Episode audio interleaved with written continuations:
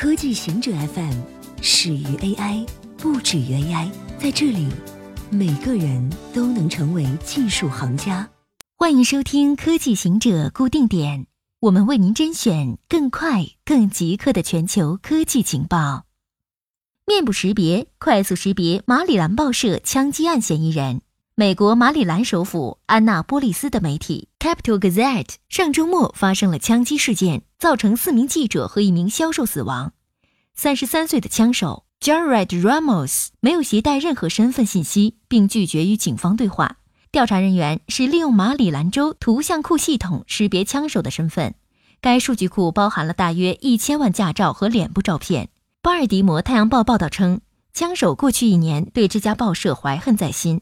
报道称，该人脸数据库每周被使用超过一百七十五次，系统从未接受过审查。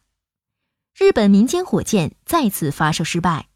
六月三十日晨，日本新创企业 Interstellar Technologies 发射观测火箭 MOMO 二号失败，火箭刚刚升空就坠毁燃烧，所幸无人受伤。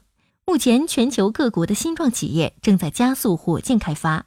该公司希望第一个将日本民间单独开发的火箭送上太空。MOMO 二号火箭全长十米，重约一吨，目标是到达高度一百千米的太空。火箭凌晨五点三十分从北海道大树町的设施发射升空，上升二十米左右后，引擎停止燃烧，坠毁到地面，燃起巨大火柱。二零一七年七月发射的 MOMO 一号升到了约二十千米的高度。但飞行过程中舰体破损，未能抵达太空。软件开发者能扫描或浏览用户电邮。华尔街日报再次将矛头对准了搜索巨人。他发表文章称，Google 允许数以百计的外部软件开发者扫描大量 Gmail 用户收件箱。这些用户注册了基于电邮的各类服务，包括提供购物价格比较、自动旅行日程安排或其他工具。这些软件开发者对计算机进行训练，学习如何阅读用户的电子邮件。有时候，开发者还会直接阅读邮件，而 Google 几乎没有采取行动加以监督。其中一家软件开发公司是 Return Pass，该公司扫描两百多万人的收件箱，为营销人员收集数据。这些用户均使用 Gmail、微软和雅虎的电邮账号注册其服务。计算机通常一天能扫描一亿封邮件。而两年前，该公司的雇员阅读了八千封未编辑邮件，来帮助训练公司的软件。戴尔、三星召回部分笔记本电脑电池。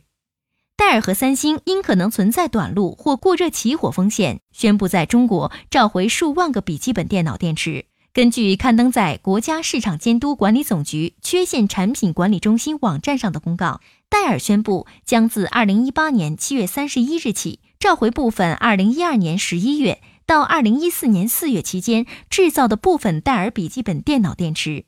中国大陆地区受影响的电池数量为2万8268个。三星宣布将召回部分2012年12月至2013年7月期间制造的三星笔记本电脑配备的松下电池。中国大陆地区受影响的电池数量为9066个。乌鸦学会用自动售火机。剑桥大学的科学家设计了自动售火机来测试乌鸦的智力。这个试验的想法是创造一个任何乌鸦在自然环境中不会遇到的任务，然后看乌鸦如何完成这个任务。研究人员把石头或纸片放在箱子的顶部，乌鸦将石头或纸张推入边上的洞里，或者说是投币口，这样自动售火机就会放出一个奖励。为了增加测试的复杂度。研究人员给八只乌鸦中的每一只都提供了一台自动售货机，只有在投入特定尺寸的纸币时，机器才会吐出一种食物。结果显示，所有乌鸦都能投入正确的纸币。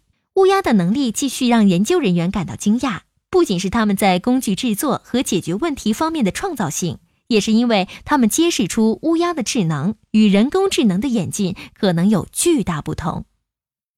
以上就是今天所有的情报内容。本期节目就到这里，固定时间，固定地点，小顾和您下期见。